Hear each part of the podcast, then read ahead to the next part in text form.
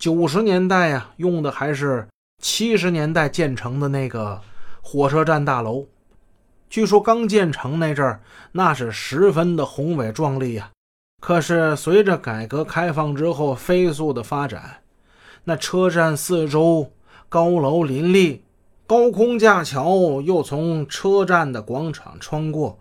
把车站广场一下子就切掉一大半儿使得他像一个刚刚从乡下进城的落魄者，十分寒酸的被富有的城里人挤到了一个偏僻的角落。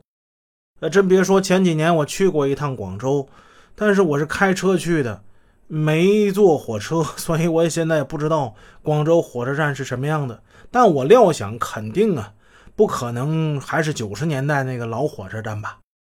我听众里有不少广州的听友啊，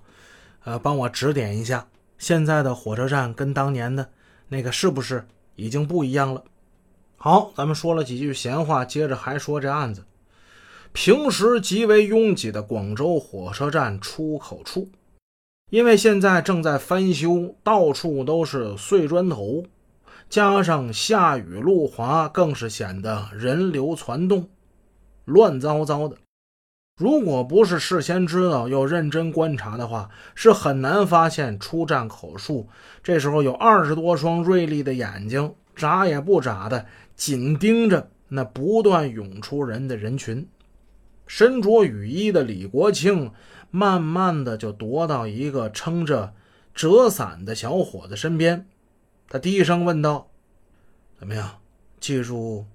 客人的特征了吗？”“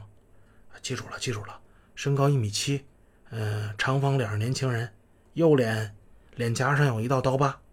小伙子低声答道：“